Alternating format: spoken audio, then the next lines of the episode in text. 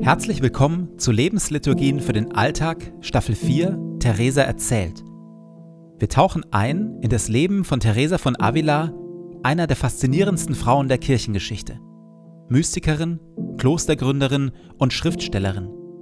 Radikal, liebenswert, ungezähmt und demütig. Eine, die Gott auf tiefste Weise erlebt hat und davon berührend und herausfordernd erzählt. Jede Lebensliturgie beginnt und endet mit Gebeten, die immer gleich bleiben. Biografische Erzählungen und Impulse in der Mitte wechseln. Am intensivsten wirken die Lebensliturgien, wenn sie in Ruhe angehört werden. Und jetzt viel Freude damit.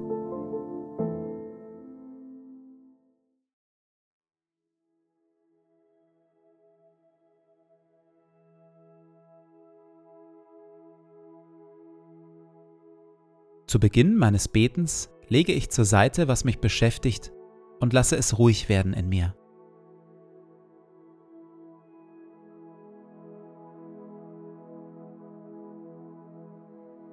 Ich atme langsam und bewusst.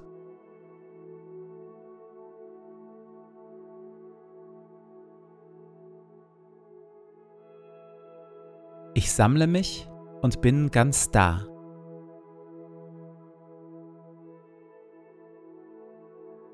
Herr, auch du bist da, wohnst in mir und füllst mich mit deiner Liebe.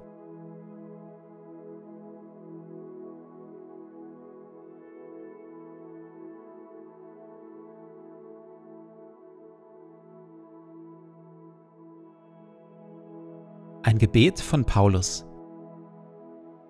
Und so kniee ich nieder vor dem Vater, dem wahren Ursprung von allem, der unerschöpflich reich ist an Macht und Herrlichkeit. Mein Gebet ist, dass Christus aufgrund des Glaubens in euren Herzen wohnt und euer Leben fest in der Liebe verwurzelt ist. Das wird euch dazu befähigen, die Liebe Christi zu erfassen in all ihren Dimensionen, in voller Breite, in voller Länge, in ganzer Tiefe und all ihrer Höhe. Ja, ich bete darum, dass ihr seine Liebe versteht, die doch weit über alles Verstehen hinausreicht, und dass ihr auf diese Weise mehr und mehr mit der ganzen Fülle des Lebens erfüllt werdet, das bei Gott zu finden ist. Ihm, der mit seiner unerschöpflichen Kraft in uns am Werk ist und unendlich viel mehr zu tun vermag, als wir erbitten oder begreifen können, ihm gebührt durch Jesus Christus die Ehre in der Gemeinde von Generation zu Generation und für immer und ewig. Amen.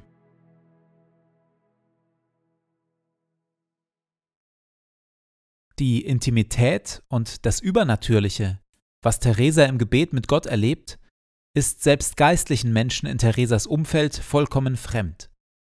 So kommt es, dass Theresa sich selbst und ihren Erfahrungen nicht so richtig über den Weg traut.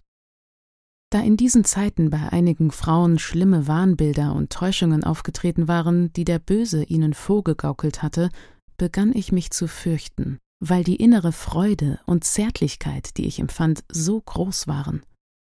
Als ich sah, dass sich meine Angst immer mehr verschlimmerte, weil mein Gebet tiefer wurde, schien mir, dass dahinter entweder ein großes Gut oder etwas ganz Schlimmes steckte – ich verstand nämlich sehr wohl, dass das, was da in mir war, etwas Übernatürliches war. Theresa sucht also nach Menschen, die ihr bei der Einordnung des Erlebten helfen können. Ihre Hoffnung richtet sich zuerst auf einen Pfarrer in Avila, der als sehr gelehrt gilt und von dessen vorbildlichem Leben man sich viel erzählt. Gleich das erste Treffen jedoch verläuft ausgesprochen ernüchternd. Der Pfarrer hat wenig Zeit, hört nicht richtig zu und gibt Theresa lediglich den Befehl, gefälligst sündloser zu leben. Der zweite Beichtvater, an den Theresa auf ihrer Suche gerät, ist ihr innerlich zwar deutlich mehr zugetan, redet mit ihr aber ebenso wie der Pfarrer ständig nur von Sünden und deren Überwindung. Als sie ihm von der Freiheit und der Ruhe erzählt, die sie beim inneren Beten empfindet, wird er unruhig. Solche Glücksgefühle kennt er nicht. Sie sind für ihn Belohnungen Gottes, die nur solchen Menschen zuteil werden, die besonders heilig und weitgehend sündlos leben. Die Vorstellung, dass Gott sich jemandem liebevoll zuwendet, ohne dass derjenige sich diese Gunst verdient hat, löst bei ihm geradezu panische Angst aus, dass hier ein böser Geist am Werk sein muss. Als er mir das sagte, war ich vor lauter Angst ganz niedergeschlagen und in Tränen aufgelöst. Denn ich wollte Gott wirklich gefallen und konnte mich nicht zur Überzeugung durchringen, dass der Böse im Spiel wäre. Gleichzeitig fürchtete ich, dass mich der Böse so blind machte, dass ich es nicht erkannte. Als Theresa ein Buch findet, in dem ähnliche Gotteserfahrungen beschrieben werden, wie Theresa sie gemacht hat, unterstreicht sie die entsprechenden Stellen und gibt sie beiden Beichtvätern zum Lesen. Als dann die Antwort kam, die ich mit großer Angst erwartete, kam er tief betrübt zu mir und sagte mir, dass es nach allem, was sie beide dafür hielten, vom Bösen stamme. Das bereitete mir so viel Angst und Schmerz, dass ich nicht wusste, was ich mit mir anfangen sollte. Nur noch weinen konnte ich. Einen Hoffnungsschimmer allerdings lassen die beiden Beichtväter ihr.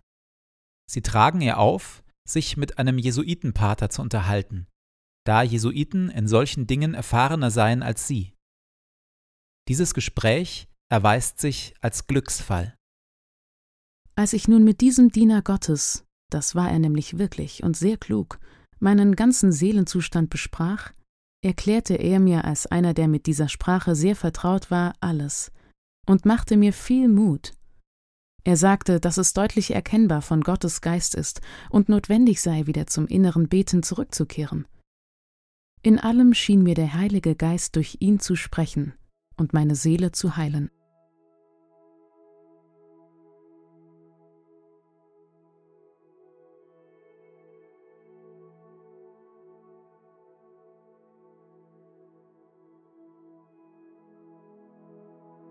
Gibt es auch in meinem Leben Erfahrungen oder vielleicht auch Interessen, Neigungen, Charakterzüge, bei denen ich mir nicht sicher bin, ob sie Gott gewollt sind oder nicht, die sich auf der einen Seite richtig, gut und zu mir gehörig anfühlen, andererseits aber irgendwie aus der Norm fallen?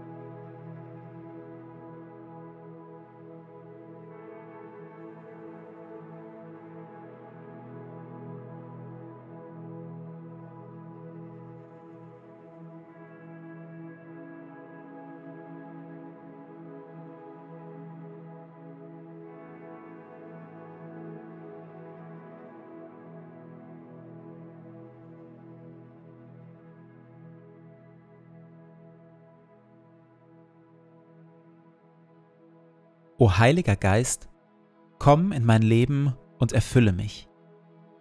Ich für mich bin nichts weiter als ein leeres, zerbrechliches Gefäß. Erfülle mich, auf dass ich ein Leben aus deiner Kraft lebe.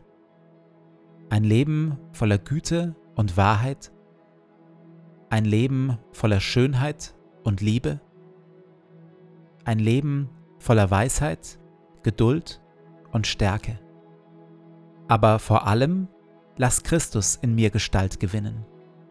Hilf den Thron in meinem Herzen räumen und mache Christus zu meinem Freund und König, auf dass wir eine Einheit werden, er in mir und ich in ihm, heute und an allen Tagen und in Ewigkeit. Amen.